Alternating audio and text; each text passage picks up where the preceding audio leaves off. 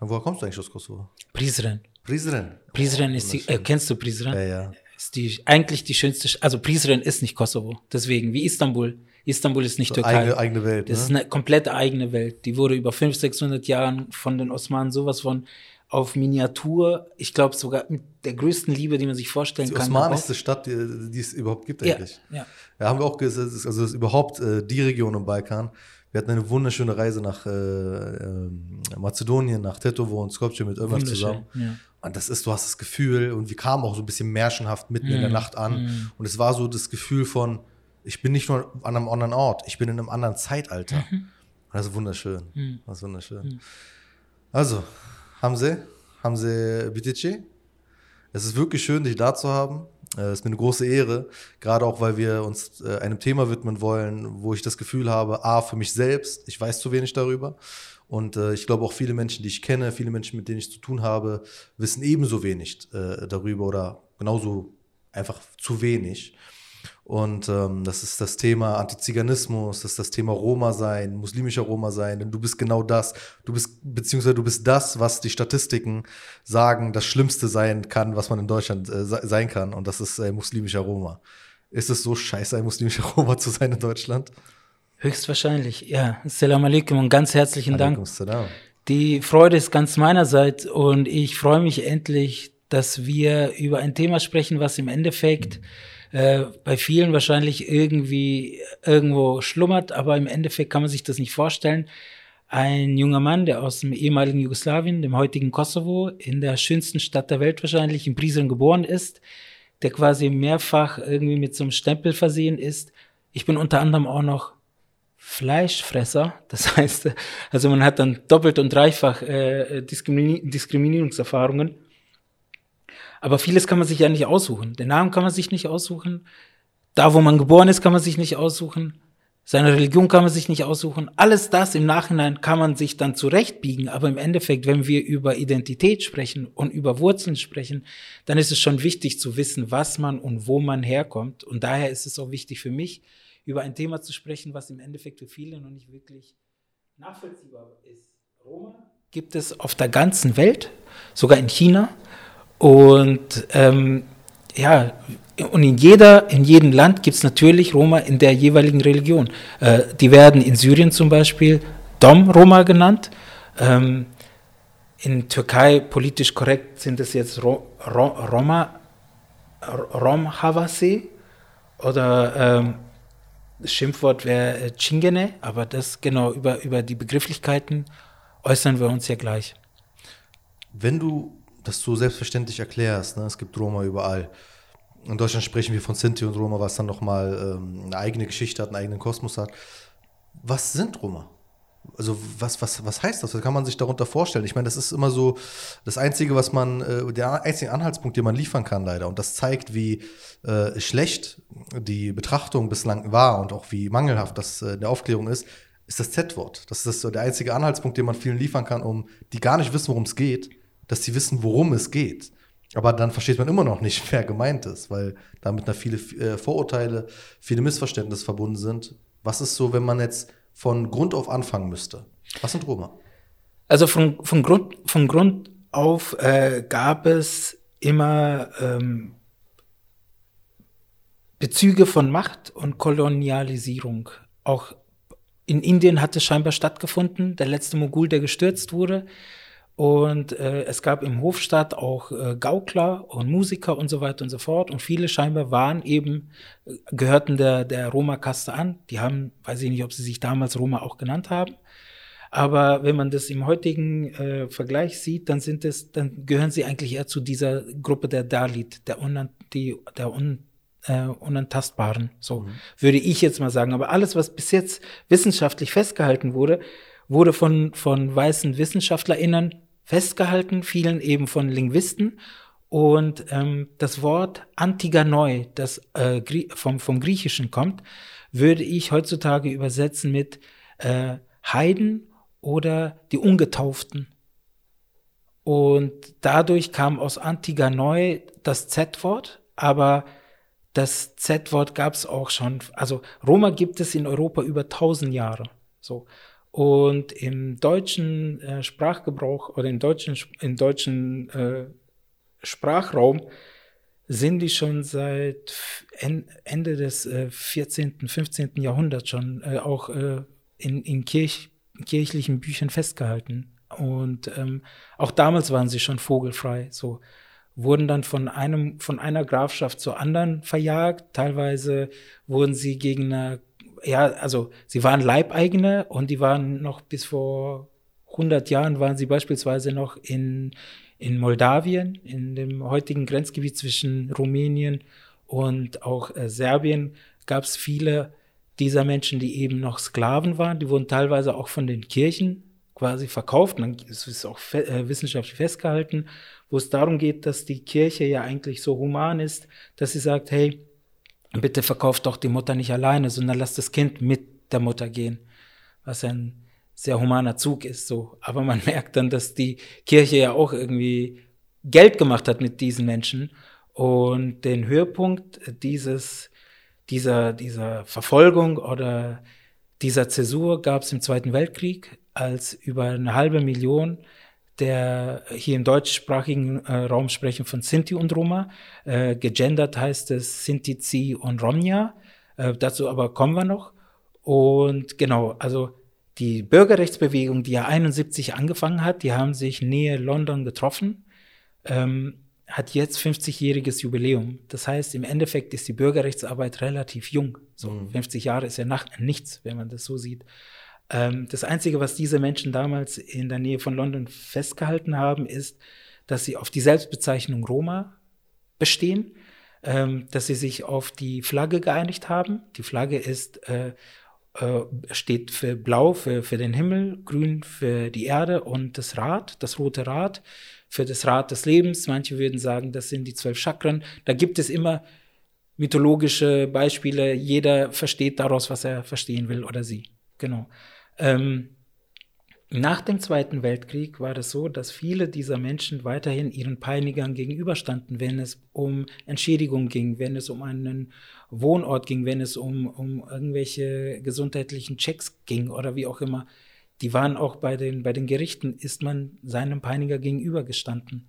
Und die Gerichte haben erst 2015 sich dafür entschuldigt, dass sie quasi äh, weiß nicht, 1956 gab es irgendwie ein Urteil, wo es darum ging, wo sie quasi als quasi ja, sie wurden auch, die wurden nicht aus äh, Rass, Rassen, äh, äh, äh Rassengründen umgebracht, sondern weil das ihr, also es liegt quasi in deren DNA, dass sie quasi umherziehen und dass sie irgendwie rumgaunern, dass sie und all diese Sachen, mhm. was ja eigentlich absurd ist, wenn man sich das vorstellt, dass irgendwie mehr als die Hälfte, äh, mehr als eine, eine, halbe Million dieser Menschen umgebracht wurden.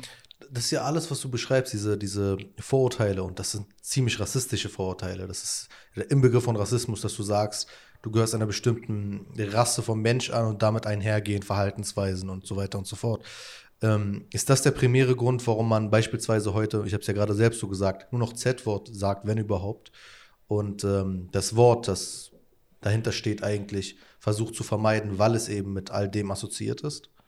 Auch da gibt es jetzt äh, Streitigkeiten, weil jemand versucht, also beim Antiziganismus ist es ja eine Anlehnung, ein äh, Rom aus Hamburg, ein Bürgerrechtler erster Stunde hier in Deutschland, Rutko Kawczynski, äh, hat eben ein Pendant zum Antisemitismus für die Roma versucht zu entwickeln und hat eben dann von Antiziganismus gesprochen. So, äh, der Antiziganismus äh, versucht nur zu beschreiben, um was es geht. Das heißt, jemand, der so aussieht wie ich, der wird eventuell so gelabelt. Aber wenn jetzt ein Mensch beispielsweise aus England kommt, äh, blonde Haare hat, blaue Augen hat, ähm, der hat dann auch in England äh, bestimmte, ähm, wie soll ich sagen, bestimmte Charakterzüge, die ihm quasi anhaften. Und es geht darum, äh, dass quasi diese, dieses Scheinbare, diese, diese äh, Konstruktion, das ist es, um was es eigentlich geht. Das heißt, es ist nicht nur ein Problem der Minderheit selber, sondern ein gesellschaftliches Problem, das wir konstruieren. Und was bei, bei dem N-Wort anbelangt, das ist nämlich auch ein Pendant zum Z-Wort, würde ich sagen, das funktioniert nicht. Das N-Wort ist für alle klar, dass, warum es quasi so gesagt wird und was es bedeutet. Beim Z assoziiert es aber was anderes. So, das Z wurde den Menschen ähm, äh, in den Arm tätowiert und mit, dieser, mit diesem Z sind sie vergast worden in den Konzentrationslagern. Und viele wollen auch nicht mal, dass man das Z quasi, weil das auch schon triggert. So, man spricht, also viele sprechen von Rassismus gegenüber Sinti und Roma, so. Mhm. Und, oder Menschenfeindlichkeit gegenüber Sinti und Roma. Und da gibt es jetzt, ist man in so einem Begrifflichkeits- äh, Jungle, weil man dann alle äußern sich dazu und jeder hat dann irgendwie schlaue neue Sprüche, die man bringen kann. Aber das führt dazu, dass man beispielsweise, wir hatten jetzt letztes Jahr 75 Jahre Befreiung von was weiß ich was. Also Roma wurden nicht befreit. Also in Marzahn waren Roma, die damals äh, im, in KZs waren oder auch hier in Marzahn in den Zwangslagern, die sind weiterhin dort interniert worden. So auch von der russischen Armee. Und das wissen wenige leider so. Ich will gerade sagen, du sagst, es gibt all, das, all diese neuen Debatten. Ist ein bisschen sehr, sehr spät. Also warum gibt's das, warum gab es das nicht davor? Hängt das damit zusammen, dass es im Endeffekt eigentlich nicht viel, es, da ist ja nicht viel geändert worden an der Situation. Ich meine, Gott sei Dank, die systematische Vernichtung war in dieser Form nicht mehr vorhanden. Aber hat sich das, also gab es danach, wie beispielsweise, war, war innerhalb der Entnazifizierung, wurde ein Bewusstsein geschaffen dafür, dass Sinti und Roma aufgrund bestimmter Merkmale und bestimmter äh, ähm, Rassismen, die da reininterpretiert wurden, ähm, verfolgt wurden. Gab es in der Entnazifizierung die Sensibilisierung auch dafür? In, in, in einer Art und Weise würde ich sagen, ja, aber die wurde auch wieder, also wenn man das mit den heutigen Standards vergleicht, falsch angegangen. Also es gab einen Wissenschaftler, äh, in Leipzig, äh, Schreck heißt er, der hat so ein, Anti, ein, ein ziganologisches Institut geleitet. Und das war ein, ein Konglomerat an äh, Ethnologen, also nichts gegen Ethnologen, aber schon deren. Äh, so eine Denkrichtung gibt. So, ja. und äh, die haben das wahrscheinlich gut gemeint, aber schlecht gemacht. So, und das ist dieses Romantisierende, das ist irgendwie eine Rechtfertigung in dem, was eigentlich auch nichts bringt. Das heißt, die Lobby an sich, auch die Bürgerrechtsarbeit hier in Deutschland wurde relativ spät begangen. So, ähm, in Dachau, die, diese Aktion, die gab es auch erst irgendwie Anfang der 80er. So. Wenn man jetzt überlegt, was eigentlich aber auch dazu geführt hat, dass beispielsweise äh, Verbände äh, das Wort Antiziganismus bis vor kurzem überhaupt gar nicht in ihren Sprachgebrauch angenommen haben, weil sie gedacht haben, nee, das ist nicht das, was wir nehmen wollen oder sowas. Wir sind jetzt deutsche Minderheit und wir, wir sind Sinti so und die dazugezogenen Bürgerkriegsflüchtlinge, die Anfang der 90er dazu kamen, die haben das Ganze nochmal neu entfacht. Davor gab es ein paar äh, Gastarbeiter, die ehemaligen, die eventuell aus der Türkei oder aus äh, weiß ich nicht, aus dem ehemaligen Jugoslawien kamen, die eventuell auch Roma waren, die sich aber immer unter dem Label äh, dem Nationalstaat untergeordnet haben, aus dem sie kamen. Das heißt, die, die aktivistische Komponente, die ist relativ jung. Also ich weiß aus meiner Schulzeit, alle Roma, die ich kannte, von ja. denen ich dann im Nachhinein oder verstanden habe, was Roma sind, ja. waren Serben. Siehst du? Bos, äh, ja genau, Bosnier, Albaner, ja. äh, Kosovaren, mhm. alles mögliche, aber nur keine, nur keine Roma. Und wenn, dann waren sie oft das Z-Wort. Genau. Und in der Schule, äh, ich meine, wir haben ja keine Sensibilisierung dafür. Ich erinnere mich, in, in der Schule ähm, haben wir schon erfahren, dass so Homosexuelle äh, vergast wurden. Wir haben auch erfahren, dass äh, politische, also Kommunisten, politische Gegner äh, vergast worden sind. Wir haben auch erfahren, und das, ähm, ich meine, du weißt, wie man sie genannt hat. So, das war das einzige Wort, was wir erfahren haben über sie. Und als Schüler, und das begann schon in der Grundschule, auch in, in der frühen Oberschule, äh, hast du ja keinen Kontext, das zu verstehen. Das heißt, rein theoretisch kann das ja jeder sein. Es, wird nicht deutlich für einen, dass es eine bestimmte Volksgruppe sein könnte, dass da ein historischer Hintergrund sein könnte. Es kann, und wenn ich mich zurückerinnere, vielleicht ist es meine eigene Dumme, äh, Dummheit gewesen oder mein eigenes ähm, Nicht-Aufpassen im Unterricht, aber ich glaube schon, dass es ein systematisches Problem war, dass der Eindruck am Ende entstanden ist bei mir, dass es nicht äh, explizit um eine Menschengruppe ging, sondern um einen Lifestyle. Also Leute, denen man eben vorwirft, äh, so zu sein, dass sie äh, umhergehen und was, was auch immer. Aber wie gesagt, rein theoretisch kann das jeder sein. Das kann auch ein verrückter Künstler sein. Vom, vom Typus her so. Aber das, das ist ja nicht das Problem gewesen. Das heißt, so, also auch meiner Wahrnehmung ist, es gibt gar kein, es gab gar kein Verständnis bis vor kurzem. Und dieses Wort Antiziganismus ist für mich als Journalist, okay, ich bin vertrauter damit und ich äh, schreibe viel dazu und recherchiere viel dazu, aber das ist ja nicht die Regel. Ich erlebe ja selbst, was das bedeutet, gerade wenn die meisten meiner Leserinnen und Mus äh, Leser Muslime sind, wie groß äh, die Überraschung für viele ist, wenn man beispielsweise sagt, es gibt muslimische Roma. Ähm, Roma sind auch äh, getötet worden während des Zweiten Weltkriegs. Ähm, dass auch viele muslimische Roma getötet wurden während, während des Zweiten Weltkriegs. Da gibt es wenig Zahlen, die man jetzt wirklich äh, zitieren könnte. Ich kenne nur eine Zahl aus Russland und Ukraine, wo bei einem Ereignis 12.000 muslimische Roma getötet worden sein sollen, Moscheen verbrannt worden äh, sein sollen und so weiter. Ähm, das ist immer sehr überraschend für die Leute. Ich meine, für mich ja auch, wenn ich es zum ersten Mal recherchiere, zum ersten Mal höre, irgendwo zum ersten Mal lese. Da frage ich mich einfach, ich meine, ähm, und wohlgemerkt, von wem kriege ich es mit? Von Roma selbst oder jetzt so ein bisschen aus dieser neuen Political Correctness äh, Welt, die sich so drumherum aufgebaut hat, wo jeder all das wissen muss.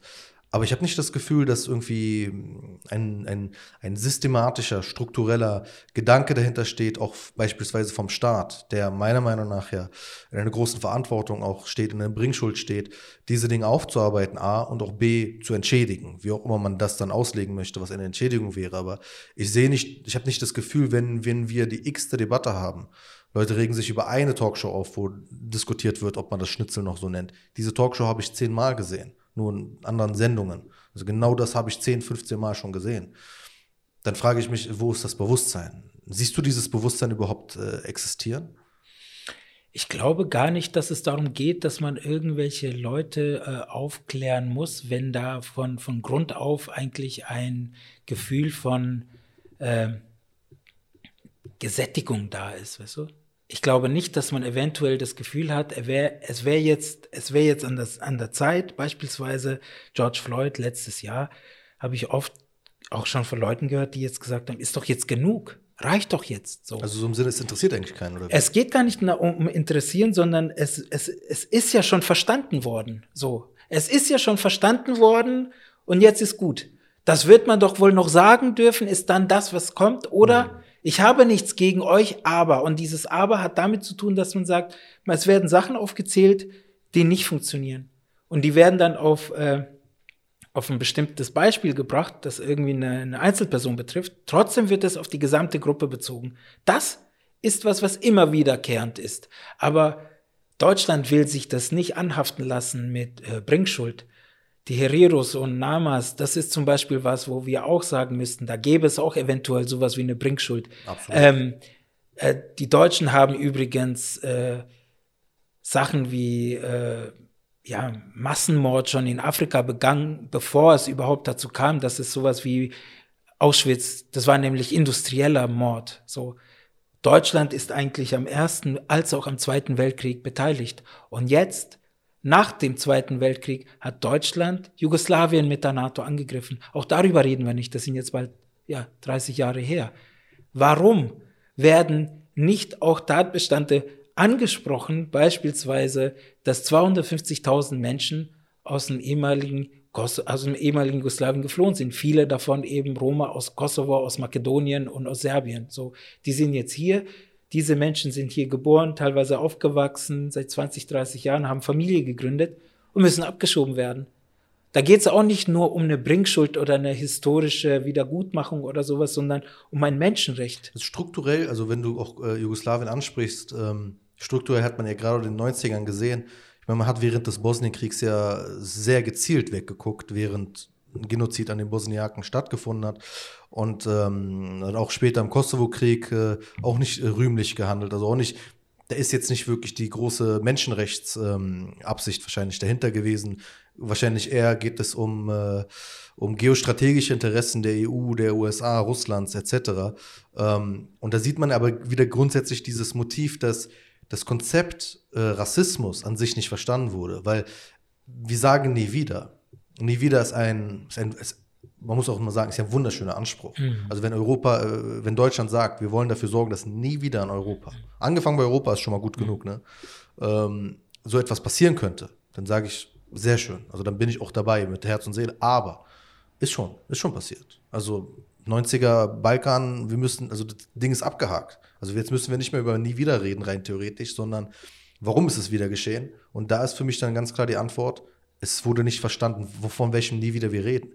Und da ist für mich dann der Übergang zu äh, Sinti und Roma entscheidend, weil da ist für mich kein Verständnis. Ich sehe kein Verständnis. Ich sehe überhaupt kein Verständnis dafür, dass äh, auch Sinti und Roma aus rassistischen Gründen systematisch verfolgt wurden und auch weiterhin in Europa teilweise werden. Es gab Fälle ja in der Ukraine, äh, wo rechte äh, Mobs, die nicht nur als rechte Mobs bezeichnet werden sollten, jetzt von mir, sondern es war schon eine strukturelle äh, Geschichte gewesen, weil diese rechten Strukturen auch nur deshalb entstehen konnten, weil Europa die Position zu der Ukraine bezogen hat, die sie bezieht. Und das meine ich nicht als vermeintlicher Russlandfreund oder ähnliches. Ich habe auch eine klare Position, was die Krim angeht. Es ist Ukraine, aber das, das hat für mich da nichts mit zu tun, sondern ganz offensichtlich hat die EU dort etwas mitbegünstigt, eine Stimmung mitbegünstigt, die dafür gesorgt hat, dass Roma in Europa wieder verfolgt wurden. Und zwar da, wo ehemals Nazis Roma äh, getötet haben.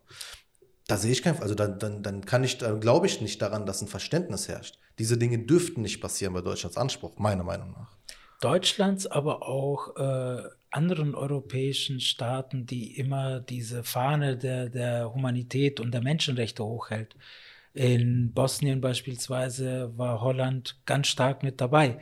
Im Kosovo war Frankreich beispielsweise Mitaggressor. Und die haben ja unter anderem äh, französische Söldner und UCK-Schergen hinge, hin, bewusst dorthin geschickt, damit sie äh, Roma Mahalas anzünden, noch und nöcher. Das heißt, diese, diese Struktur von, von, von, von, von Hass, die, die ist nicht nur in Deutschland behaftet, aber die ist natürlich auch teilweise so absurd, weil wenn wir, es gibt ein YouTube, wenn es Leute interessiert, äh, die große Lüge heißt die Sendung, wo eben äh, Gerhard Schröder als auch Scharping darüber sprechen, dass sie keinen Bock auf irgendwie ein zweites Auschwitz in, äh, im Kosovo wollten. Okay, keiner will das, richtig. Aber was haben sie dafür gemacht?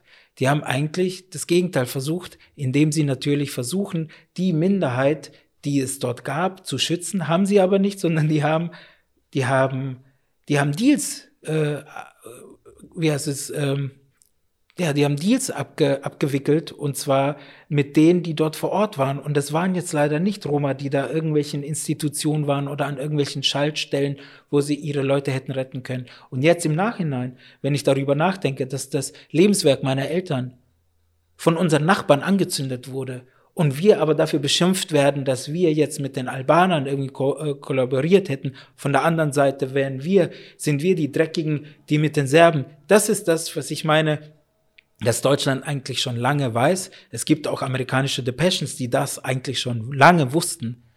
Aber es wird trotzdem nichts gemacht. So, wenn wir wissen, dass diese Menschen hier seit 20, 30 Jahren sind und man denen immer noch nicht die Möglichkeit gibt, sich hier irgendwie äh, zurechtzufinden. Ich will dieses I-Wort nicht, weil ich mag es nicht, aber Integration? Äh, richtig. ähm, es, ist, es ist leider so, dass diese Menschen kein angebliche Heimat haben, weil diese Heimat hatten sie vorher nicht. Ist Deutschland deine Heimat? Ich würde sagen, Heimat ist ein Gefühl von, von, äh, von Familie. Meine Familie hier ist hier in Deutschland und dadurch ist quasi Deutschland meine Heimat. Aber wenn ich in Prizren bin, Prizren ist meine Heimat, aber nicht der Kosovo. Der Kosovo hat vorher, als ich gegangen bin, so nicht existiert. Es gab Jugoslawien und nicht, ich würde sagen, Jugoslawien ist meine Heimat, aber Jugoslawien an sich gibt es so nicht mehr. Deswegen würde ich sagen, ja, Prizren ist meine Heimat oder eben jetzt Berlin. Genau. Als Roma, als muslimischer Roma zukommt, hast du das Gefühl, es, fällt es, also wird es dir leicht gemacht, ein Teil der Gesellschaft zu sein. Du bist ein, man muss ja sagen, du bist ein außerordentlich aktiver Mensch. Also ich meine, du bist so der Letzte, den man fragen muss, ob er es versucht, teilzunehmen.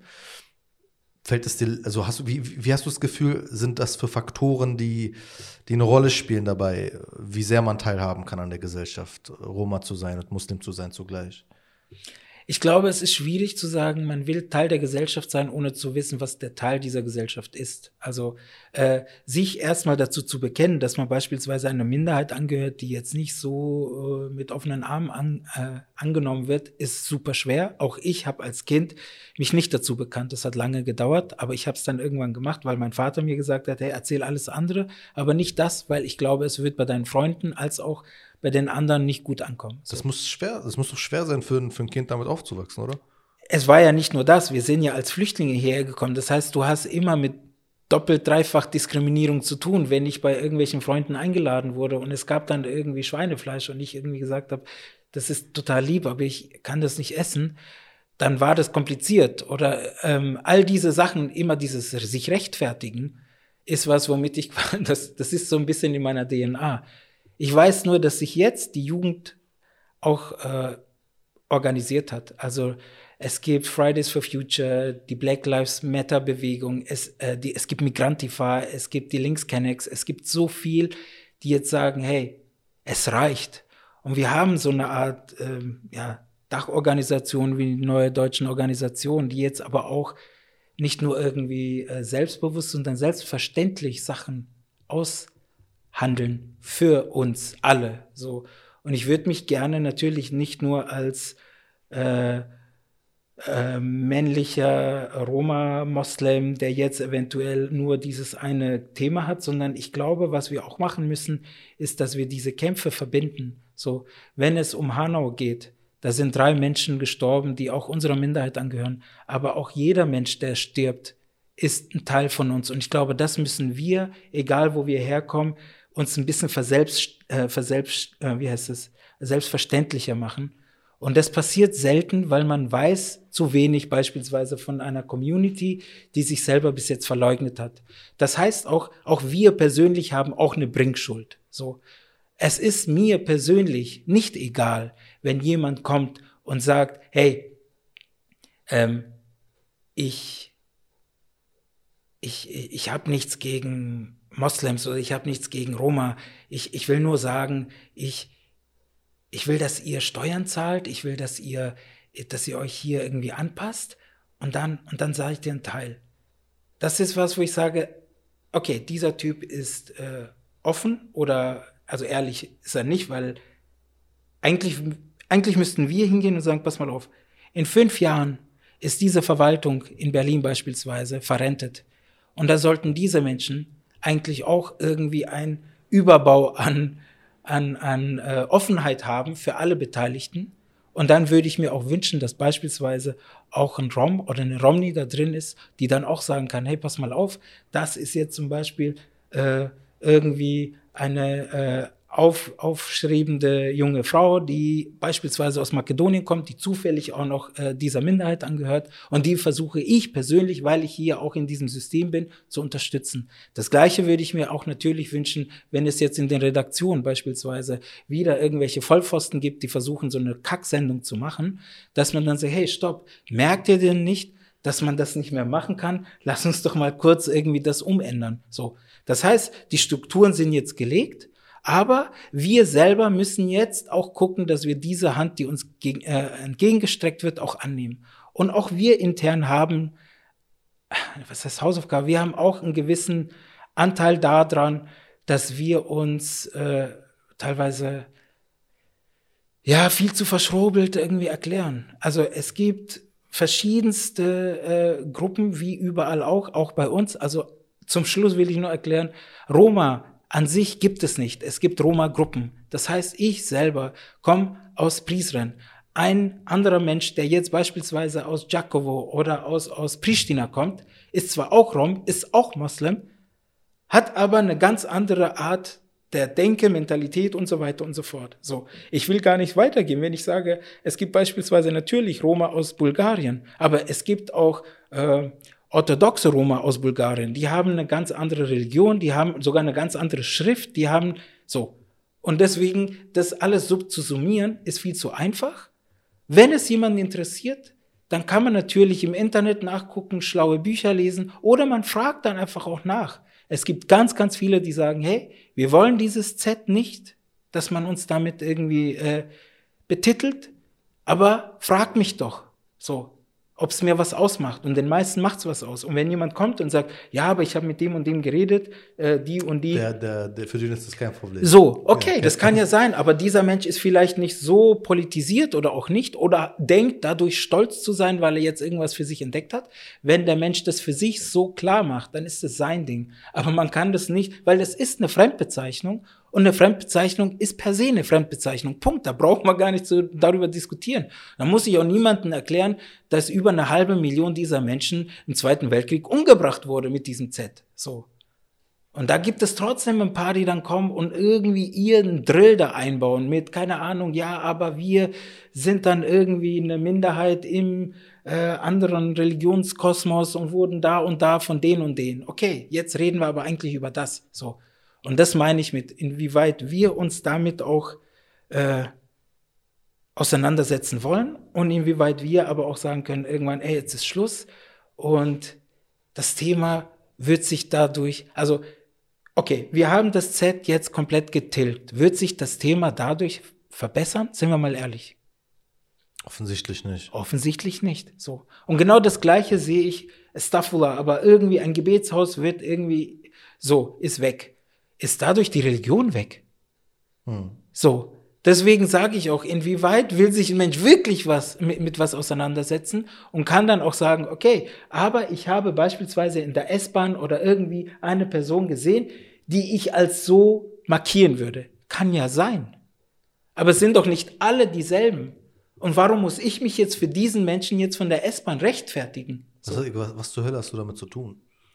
Also, ich, ich kann verstehen, dass man dazu äh, irgendwie Annäherungspunkte sucht, aber das ist doch jetzt kein, kein, also, was hat jetzt ein Mensch, der eventuell irgendwo aus sagen wir mal, beispielsweise aus Syrien was, kommt. Was, haben wir dann, mit, was hatten wir mit Daesh, Terroristen im Irak so, zu tun? Danke, sowas, so. Ja. Aber ich muss mich jetzt mit dem 9-11-Ding auseinandersetzen. Das ist es. Ich soll mich jetzt irgendwie für Charlie Hebdo entschuldigen.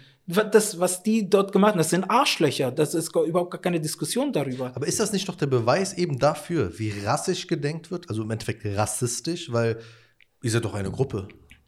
Das, das, das, das der Subtext davon ist, ja, aber das ist doch voll die berechtigte Frage, weil ihr seid doch eine Gruppe, sind doch deine Glaubensbrüder, es ist doch dein Volk und so weiter und so Okay, aber warum hat sich danach Hanau und nicht Deutschland einfach ein paar Gedenktage gegönnt ja, und gesagt, hey, stopp, Mann, wir, wir, werden kein Karneval machen?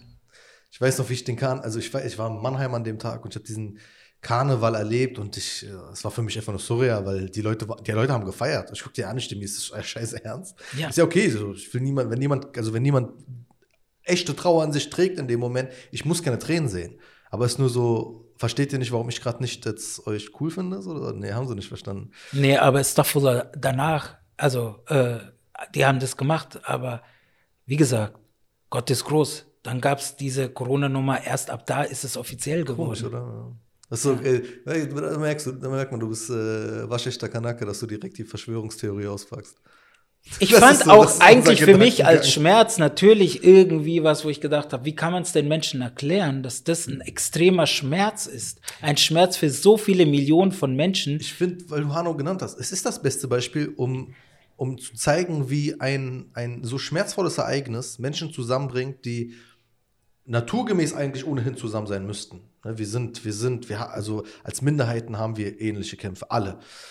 Aber uns ist das nicht immer bewusst. Und weil die Opfer von Hanau so divers waren, das, waren, das war der Querschnitt unserer Community im Endeffekt, wurden wir gezwungen, also Gott sei Dank, also schicksalsartig, von Gott dazu gedrängt zu erkennen, was, womit wir es hier zu tun haben und dass wir alle gleichermaßen betroffen sind. Und ich fand, das, das siehst du auf allen Ebenen. Also zum ersten Mal war vielleicht für viele dann eben berührbar, dass es eben äh, äh, auch Roma gibt, die genauso, diese, diese Verhaltensraster, der, der Typ hat, er, er wusste, wen er abknallen will. Er wusste ganz genau, wer sein Feindbild war. Wir haben aber immer noch nicht erkannt, dass wir alle das gleiche Feindbild sind. Und dann streiten wir uns untereinander. Äh, Kurden und Türken streiten sich äh, auf, auf, anatolischen Diskursen hier in Deutschland.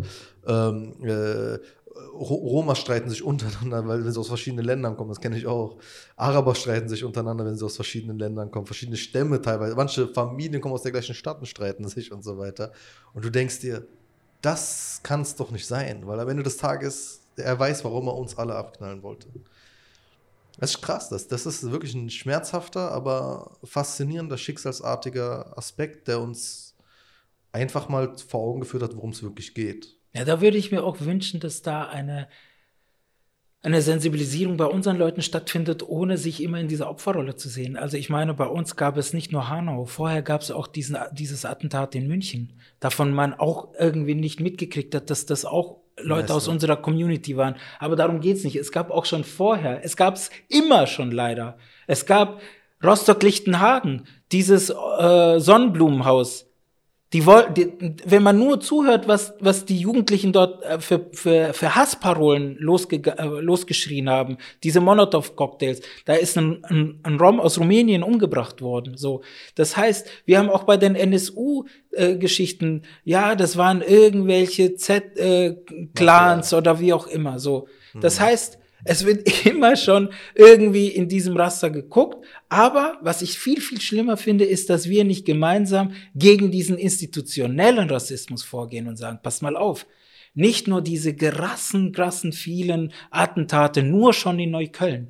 Und Neukölln ist für die sowas wie so ein Epizentrum an wie hat schon damals der Bürgermeister gesagt, das ist äh, hier Multikulti ist gescheitert und so weiter und so fort. Und deswegen will ich eigentlich klar machen, es muss ein gleicher, es ist ein Kampf, den wir gemeinsam kämpfen müssen und es ist auch klar, dass wir gemeinsam auf die Straße gehen, egal wen es betrifft. Und deswegen sage ich auch, das, was jetzt in diesen Institutionen passiert, mit der Staatsanwaltschaft, mit Polizei, mit, dass Leute wie beispielsweise Idil Beider, der hat jetzt sich bei äh, hier Clubhouse missverständlich ausgedrückt. Dafür hat sie sich sofort entschuldigt. Aber was da sofort für eine Hasstirade ihr gegenüber verzettelt wird, das ist, das ist einfach krass. Und ich weiß auch, warum das gemacht wird. Damit man WDR diesen Diskurs abschließen kann. Damit es wieder heißt, guck, die Kanaken sind im Endeffekt nur damit äh, und, und da, damit man auch nicht mehr über Rassismus redet, weil fertig. sie, sie, wofür steht sie denn? Sehr, ja, genau. War, war, diese Art von Kritik, wir haben vorhin das kurz angesprochen, ähm, die Masse an äh, Beiträgen, die es medial über sie gab, die gab es so nicht, als es äh, um, um die Nazi-Drohungen gegen sie ging. Und da sieht man dann beispielsweise, wie, wie, so was auf einmal die Leute interessiert und was nicht. Ähm, aber ich finde diesen Aspekt sehr interessant, weil es wird oft gesagt, und wir wissen, wir wissen alle, wenn wir aus Minderheiten-Communities kommen, wie natürlich, wie viele Baustellen auch innerhalb der eigenen Community existieren. Und dann wird oft gesagt, bevor wir sozusagen den großen Institu äh, institutionellen Rassismus der Mehrheitsgesellschaft ähm, bekämpfen können auch reformieren können, müssen wir in unserer eigenen Community anfassen. Ich verstehe diesen Aspekt. Ich neige dazu, aber immer noch eine Position, Position zu haben, zu sagen, im Prozess dessen, dass wir gemeinsam das, äh, groß, den großen Nenner sozusagen äh, angreifen und versuchen dort ähm, äh, die, die richtigen Hebel in Gang zu setzen, irgendwie dort versuchen, diese Veränderungen hervorzurufen, unserer Gesellschaft etwas Gutes zu tun. In diesem Prozess schon bauen wir diese Vorurteile, die es innerhalb unserer eigenen Community gegenüber einander gibt, ab. Ich weiß, das kann man als eine naive oder als eine ähm, äh, überbrückende äh, Perspektive betrachten. Also diese Kritik würde ich annehmen. Aber die ist notwendig. Aber äh, siehst du das ähnlich? Absolut. Und ich glaube auch nicht, dass es irgendwie, dass wir jetzt noch viel Zeit haben, das äh, beiseite zu lassen. Im Gegenteil, wenn wir nicht demnächst damit anfangen. Und ich glaube auch, dass jetzt die Konstellation der Sterne so gut stehen, dass wenn wir es nicht jetzt machen, dann wird es richtig kompliziert. Nicht nur, weil wir ein Superwahljahr haben, sondern weil in paar, ich sage nicht, also maximal fünf bis zehn Jahren wird sich hier demografisch einiges tun.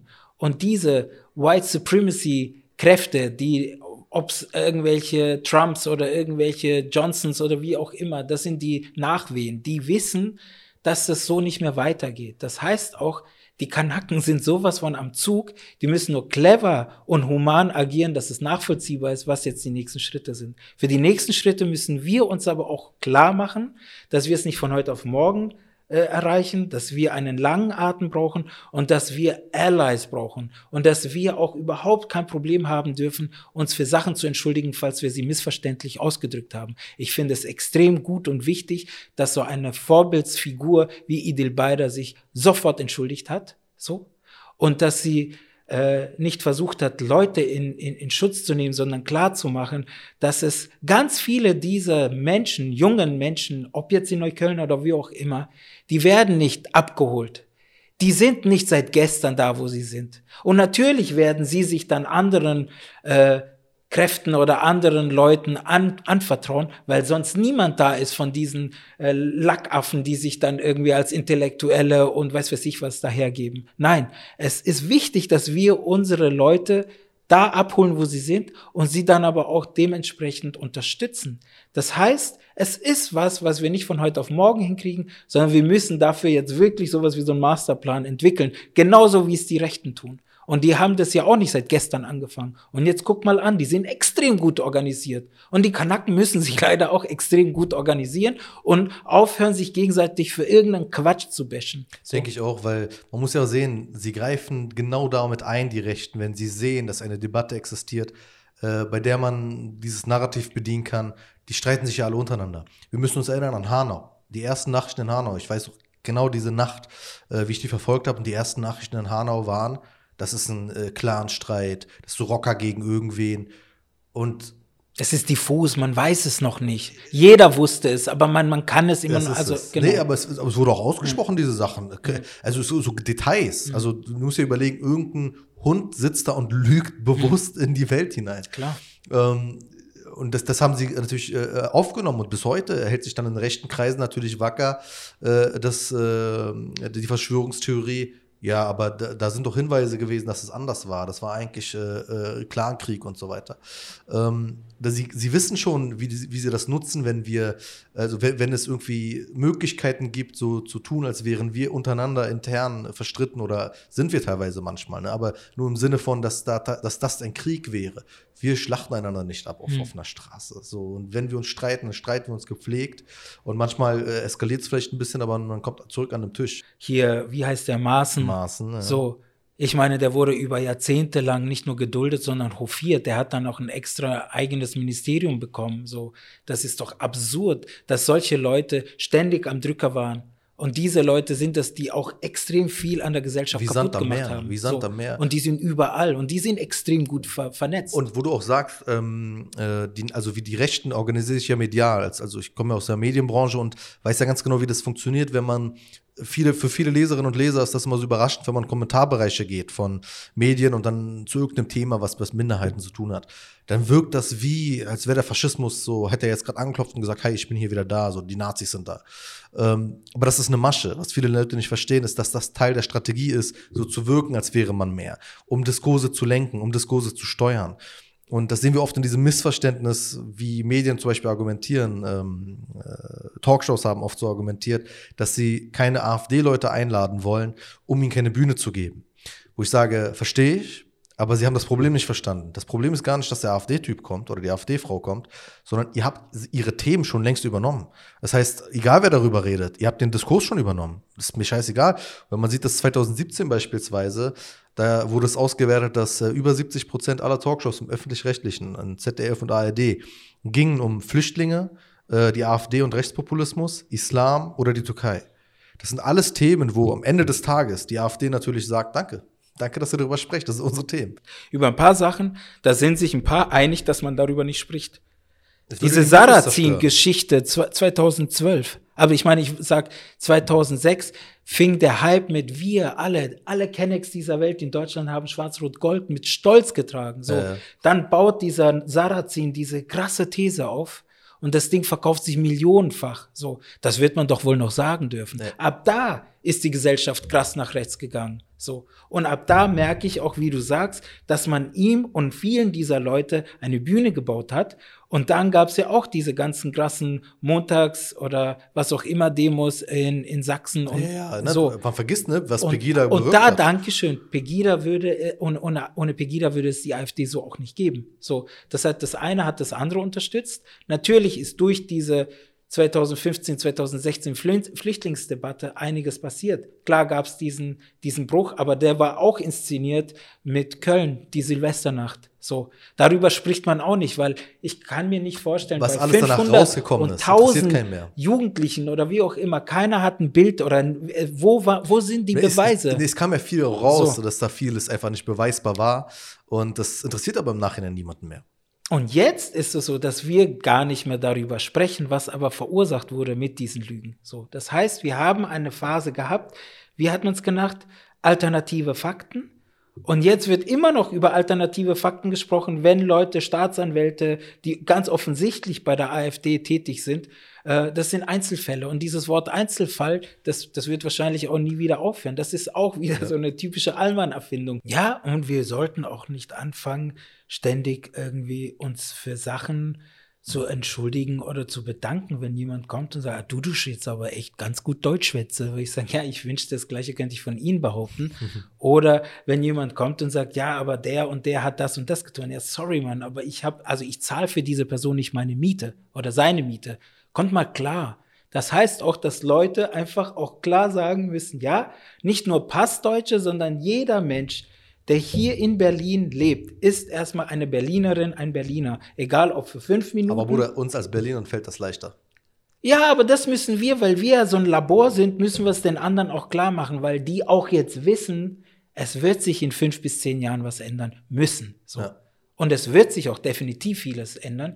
Wir müssen nur gucken, inwieweit wir diese, diese äh, Machtstruktur so verändern können, dass es trotzdem noch für für die Schwächsten der Schwachen, ohne dass ich jetzt eine bestimmte Gruppe damit irgendwie in Fokus setzen will, aber dass die nicht komplett irgendwie unter den Tisch fällt. Weil das passiert auch oft, dass wir dann natürlich sehen, okay, es gibt eine Community, die hat so und so viele Millionen von Bürgern hier in Deutschland. Dann gibt es die Community, die natürlich jetzt mit vielen neuen Flüchtlingen dazukommt, aber das waren die Elite-Flüchtlinge oder Elite-Migranten, weil die jetzt irgendwie immer super gut ausgebildet waren und so weiter, dass man da nicht anfängt, irgendwie abzuwägen zwischen dem Guten und den Schlechten. Ja, die, so, aber, die, die aber nicht, dass wir, ja genug, dass ja. wir nicht den Fehler machen und sagen, hey, pass mal auf. Es geht darum, dass wir auch schauen, inwieweit wir dieses, diesen Scheißleitsatz fördern und fordern, ohne nur erst zu fordern, weil das ist das, was die SPD vor allem will. Diese Integrationsdebatte ist nur fordern.